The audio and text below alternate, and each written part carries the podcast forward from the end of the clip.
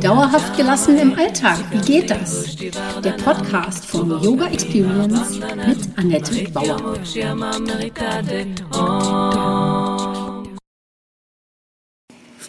Hallöchen, schön, dass du da bist. Ich begrüße dich zur Podcast-Folge 48.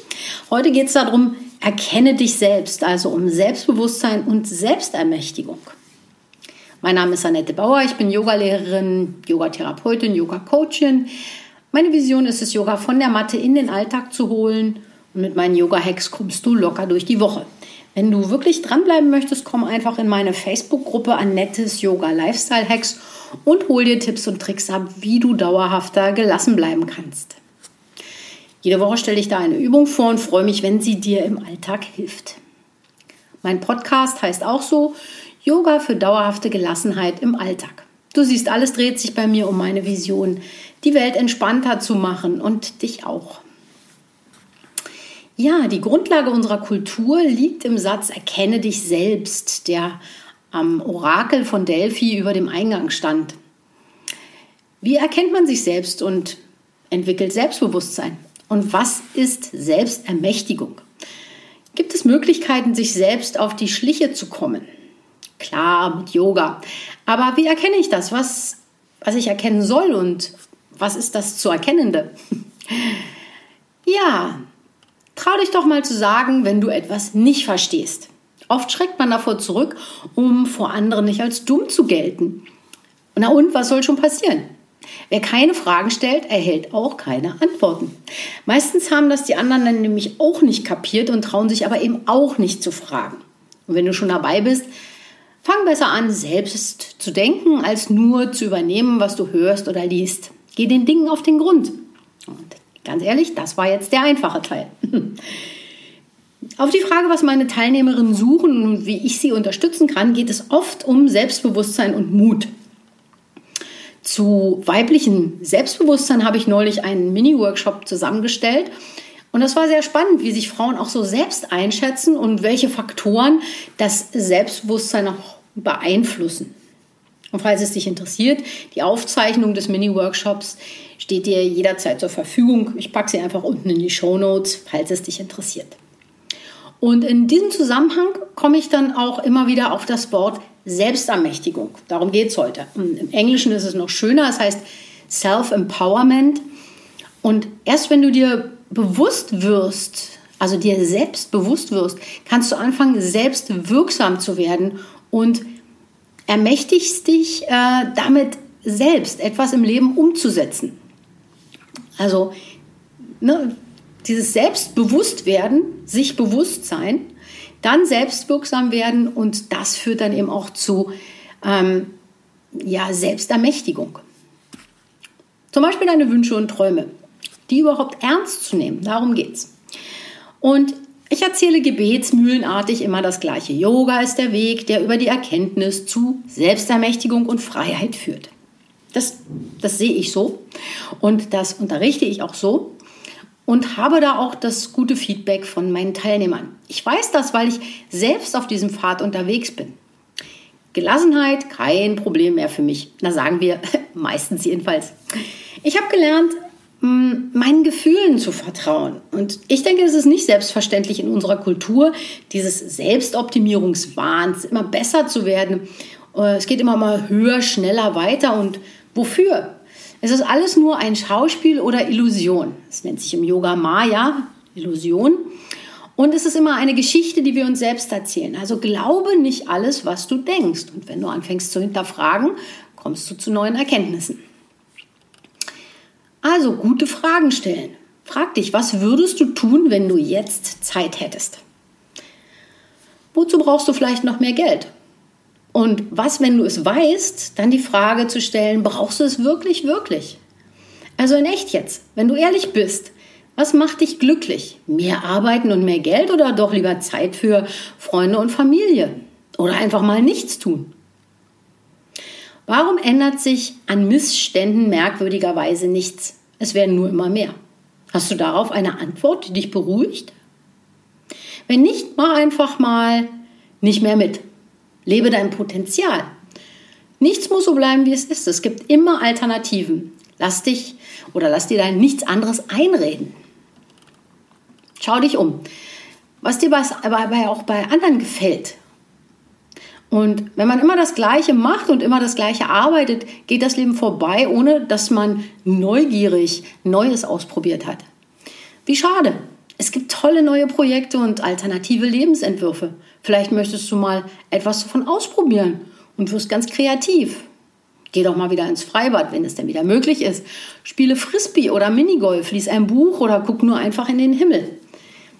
Vielleicht möchtest du dich aber auch in deiner Nachbarschaft engagieren oder also zum Beispiel wie so eine Baumscheibe äh, bepflanzen oder die Kita renovieren helfen. Das Ganze geht natürlich auch eine Nummer größer. Engagier dich doch für Nachhaltigkeit, alternative Energien, Flüchtlingsprojekte oder einfach für die Bienen. Da ist es natürlich wichtig, bei sich selbst zu beginnen. Fang bei dir selbst an. Die Veränderung kann nur in deinem Leben beginnen, nicht bei jemand anders. Nimm dich selbst ernst, aber auch nicht zu wichtig. Und sorge dafür, dass du dich wohlfühlst mit dem, was du tagtäglich machst. Magst du dich selbst?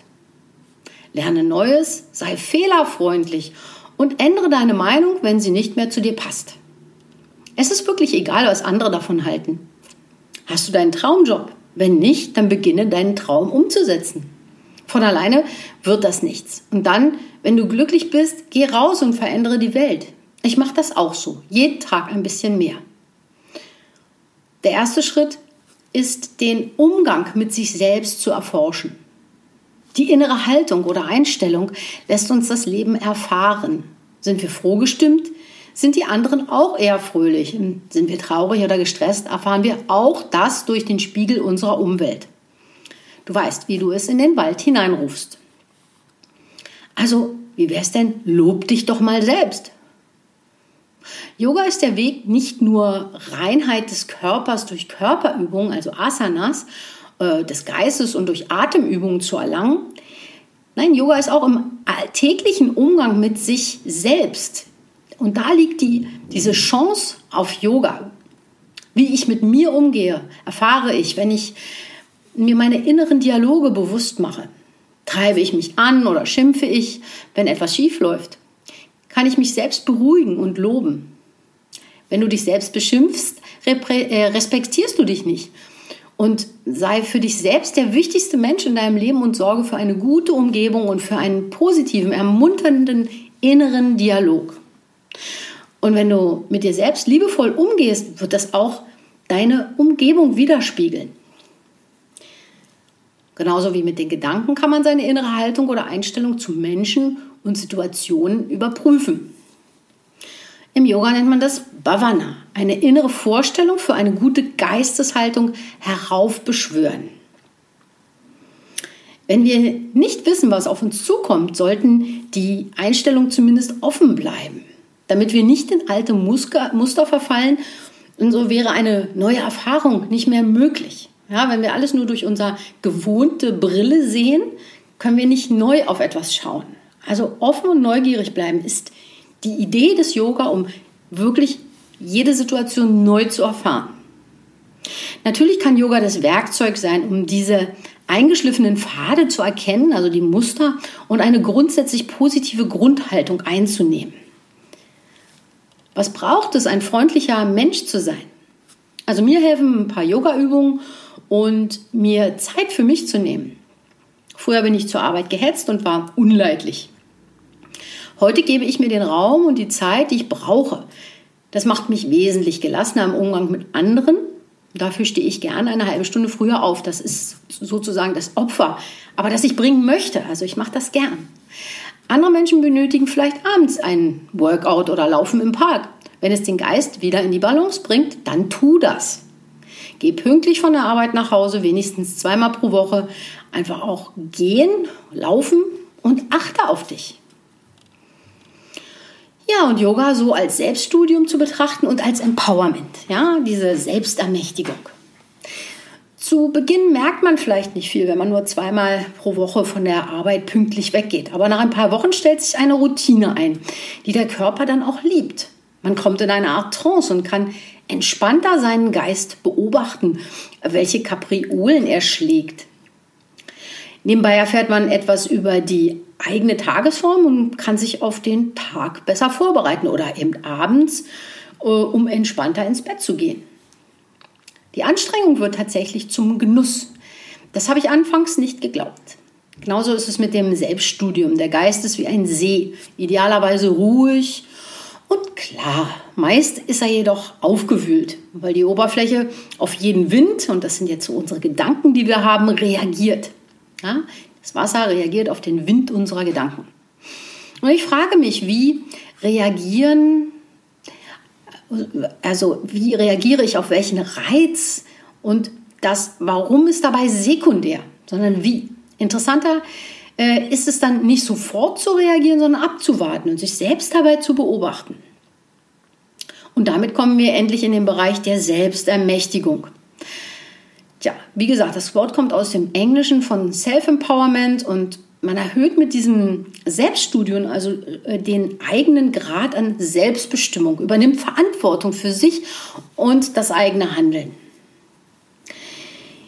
Der Begriff Self-Empowerment kommt von dem Sozialwissenschaftler äh, Julian Rappaport. Er veröffentlichte 1984 das Buch Studies in Empowerment, Steps Toward Understanding and Action. Also Rechte zu haben, aber über keine Mittel und Leistungen zur Verfügung, äh, ist ein grausamer Scherz. Das stand da so drin. Und Empowerment dient also in der sozialen Arbeit der ressourcenorientierten Intervention und man möchte der demokratischen Erziehung die Mündigkeit der Mitarbeiter und Bürger erhöhen. Also das war der eigentliche Ursprung von Empowerment. Im Klartext, man möchte weg von Mangelgedanken. Also das ist auch sehr yogisch, dass wir nicht aus dem Mangel handeln, sondern in die Fülle kommen. Und dass wir nicht sagen, ich kann ja nicht, die da oben haben die Macht und das geht auch hin zu einer äh, anderen Stärke, dass man sich orientiert an der inneren Haltung. Also wir sind hier wieder schon bei der inneren Haltung beim Yogischen. Und inzwischen ist bei uns auf den ist das auf den Management-Etagen auch angekommen, so eine gewisse Selbstwirksamkeit den Mitarbeitern anzubieten. Man möchte die Mitarbeiter dazu befähigen, eigene Entscheidungen zu treffen und im Team zu agieren. Und im Yoga ist das natürlich das nach innen gehen, die Meditation, das Werkzeug, um sich selbst zu ermächtigen. Mit Yoga kann man sich besser kennenlernen und lernt richtig zu handeln. Also das, was jetzt da angekommen ist seit den 80er Jahren in den Managementabteilungen, macht ja Yoga schon seit ein paar tausend Jahren. Gut, also Selbstbewusstsein und Selbstermächtigung. Aus yogischer Sicht kann man Selbstermächtigung als angemessene Verhaltensweise und Lebenswandel begreifen. Man strebt also ein Handeln an, das ethisch korrekt und zum Besten aller Beteiligten geschieht. Das heißt, du überlegst halt vorher, was passiert, wenn ich jetzt so handle? Ist es gut für die Leute? Ist es gut für mein Umfeld? Nicht nur für mich, sondern auch für die anderen. Und das hört sich natürlich vielleicht schon wieder ein bisschen anstrengend an. Man reflektiert sich selbstständig, um immer alles richtig zu machen. Ich glaube jedoch, das ist viel einfacher, als du jetzt vielleicht denkst. Denn wenn ich mir in einer Situation überlege, wie das meine Großmutter finden würde, dann verhalte ich mich gleich, in Anführungsstrichen würde ich sagen, richtiger. Ja, es gibt jetzt kein richtig und falsch, aber wenn ich mir einfach vorstelle, sie würde neben mir stehen und sagen, mm möchtest du das jetzt wirklich so machen? und äh, dann ist es auf einmal völlig einfach, das Richtige zu tun. Also vielleicht hast du eine Instanz, die du an deiner Seite dann einfach mal befragen würdest, so imaginär und sagen so, hm, wie würde denn diese Person das jetzt finden? Wenn man nun tatsächlich seine Form gefunden hat und dafür auch korrekterweise die Verantwortung übernimmt, handelt man bereits selbstbestimmt. Das ist ein Prozess, der zur Selbstermächtigung führt. Das Wissen darum wurde den meisten Menschen bereits eigentlich anerzogen oder sie haben es durch unsere Kultur mitbekommen. Und eigentlich dürfen sich alle nur einfach wieder daran erinnern. Damit etwas Kompliziertes Sinn erhält, muss man es von allen erdenklichen Seiten betrachten. Das gelingt im Gespräch und Kontakt mit anderen Menschen. Da habe ich jetzt für dich noch einen Buchvorschlag von Jeff Krasno. Der, den hat dieser Gedanke dazu gebracht, äh, mit Kollegen das Wanderlust-Festival zu gründen. Das ist so ein Treffen für Yogis und Sinnsucher und er hat dann zu jetzt dann auch ein Buch, also jetzt nicht schon vor zwei, drei Jahren, ein Buch rausgebracht, die Yoga oder die Kunst, sich selbst zu finden. Und diese, da trägt er diese verschiedenen Ansätze zu ganz unterschiedlichen Themen zusammen und lässt auch andere Kollegen darin zu Wort kommen. Und das Ergebnis ist ein wunderschönes Buch, in dem man querbeet schmökern kann. Auf dem Klappentext heißt es, dieses außergewöhnliche Buch begleitet sie auf der Reise zur besten Version ihrer selbst. Für eine tiefere Yoga-Praxis, mehr Verbundenheit mit sich und anderen und ein aus vollem Herzen gelebtes Leben.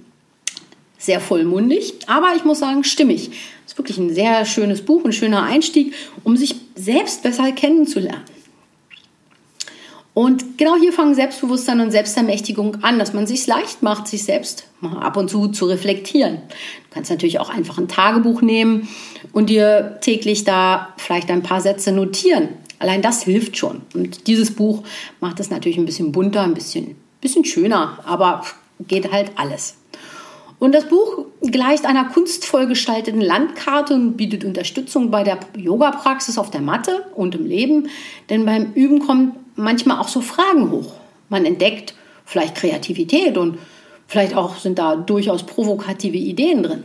Also das Buch gibt Anregungen, auch mal gegen den Strich zu denken. Und in diesem Sinne kann es ein Begleiter auf der eigenen Reise sein, sowie das Bedürfnis des Menschen nach Wanderlust zu einem Festival werden konnte. Also Yoga oder die Kunst, sich selbst zu finden, beinhaltet dann so ein paar Yoga-Übungen, so ein Yoga-Flows und äh, eben von ein paar erfahrenen Lehrern. Dann sind aber vor allen Dingen inspirierende Texte drin, so von irgendwelchen spirituellen Größen der Yoga-Szene und dann auch so ein bisschen Lebenshilfe zur Umsetzung des yogischen Gedanken in den Alltag. Und das ist ja nun auch genau mein Thema, das in den Alltag zu bringen.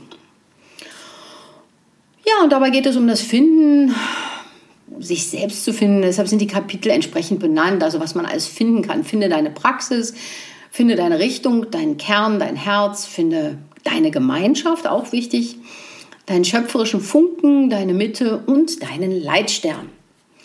Und den Autoren geht es darum, das Spirituelle im Yoga zu betonen, also nicht nur die körperliche Gesundheit, sondern auch emotionales und spirituelles Wachstum. Neben den Upanishaden und dem Yoga Sutra finden auch westliche Philosophen Eingang in dieses Werk. Also es ist nicht nur alles Yoga, es ist halt wirklich alltagstauglich. Und so zitiert man dann hier auch Sokrates, ein Leben, das nicht kritisch hinterfragt wird, ist es nicht wert, gelebt zu werden. Das fasst, glaube ich, jetzt meine Podcast-Folge hier ziemlich gut zusammen. Also hinterfrage kritisch, lerne dich kennen, ja, und äh, ich glaube, da sitzt genau Selbstbewusstsein, Selbstermächtigung und Selbstwirksamkeit. Nur aber die Frage an dich, was verstehst du unter Selbstbewusstsein und Selbstermächtigung? Schreib mir gerne einen Kommentar oder komm in meine Facebook-Gruppe Annettes Yoga Lifestyle Hacks. Da können wir das gerne noch weiter besprechen. Und ja, ich wünsche dir jetzt erstmal einen wundervollen Tag. Das war Dauerhaft gelassen. Wie geht das? Der Yoga Experience Podcast mit Annette Bauer. Wenn du mehr davon in deinem Alltag einbauen möchtest, abonniere gerne meinen Podcast.